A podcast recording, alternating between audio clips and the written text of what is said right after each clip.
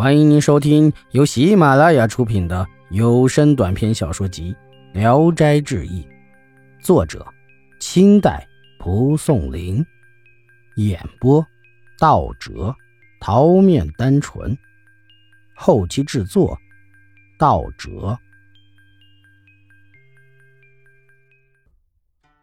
南生子，福建总兵杨府家有个美少年。他的肚子里经常有蠕动，十个月后，梦见神人把他的两根肋骨割去，醒来发现左右有两个男婴在啼哭，起身看看自己的肋下，割的痕迹还在。两个儿子，一个起名天舍，一个起名地舍。意史是说，这是吴三桂没有背叛之前的事儿了，吴三桂已经背叛。福建巡抚蔡老先生怀疑杨有意图，担心他作乱，所以用其他原因把他召回了。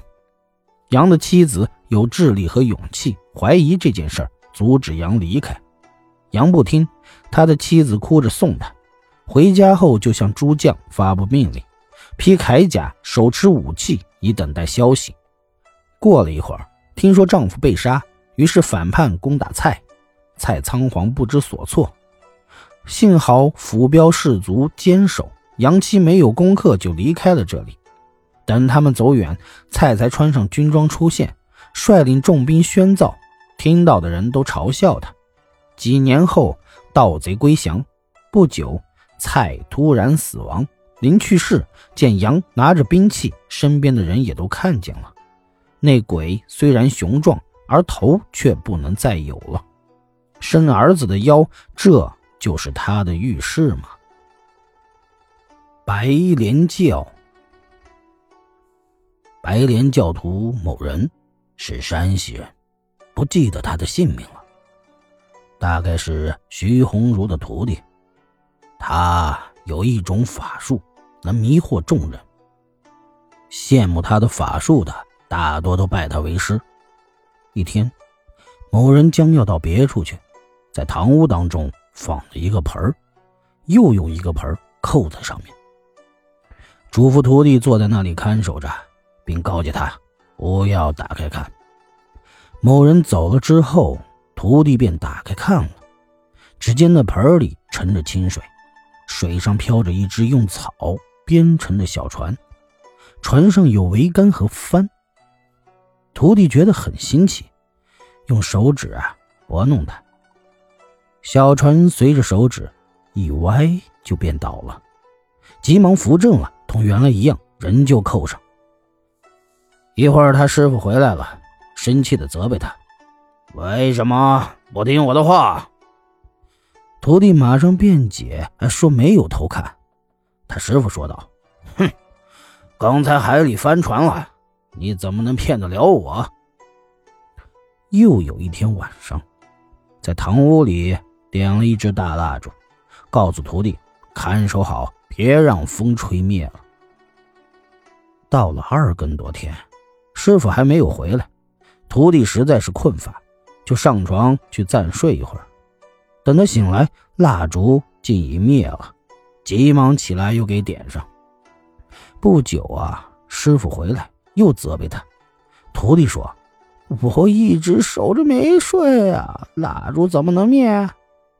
他师傅生气的说道：“哼，刚才你让我走了十几里的黑路，还说什么一直守着没睡。”徒弟大为惊骇，类似这样奇异的行为，一件一件的都写不过来。后来，某人的爱妾与徒弟私通，他发觉了，但是假装不知道，也不说。有一次，他叫徒弟去喂猪，徒弟到了猪圈里面。立即就变成了猪，他马上叫屠夫来把他杀掉，把肉卖了。这事儿别人没有知道的。徒弟的父亲因为儿子没回家，就来问某人，他便答对说：“徒弟好久没来了。”徒弟家里的人各处探访，一点消息也没有。有和某人同师学艺的一个人，暗中知道了这件事儿，偷偷的告诉了徒弟的父亲。徒弟的父亲告到县官那里，县官怕某人会逃掉，不敢轻易的逮捕处置他，便报告上官，请求拨给了带甲武士一千人，包围了他的住宅，这样，才把他连同他的老婆儿子一起逮住，关在笼子里，把他们借送到了京都。途中经过了太行山，山中出来了一个巨人，那身高和一棵大树差不多。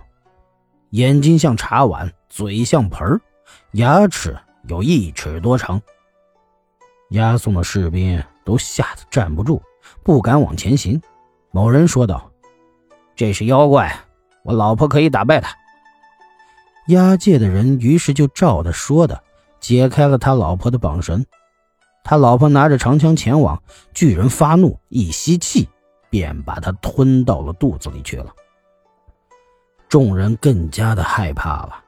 某人说道：“既然吃了我的老婆，那必须我儿子去。”于是又放了他的儿子前去，又像方才一样被吞进去了。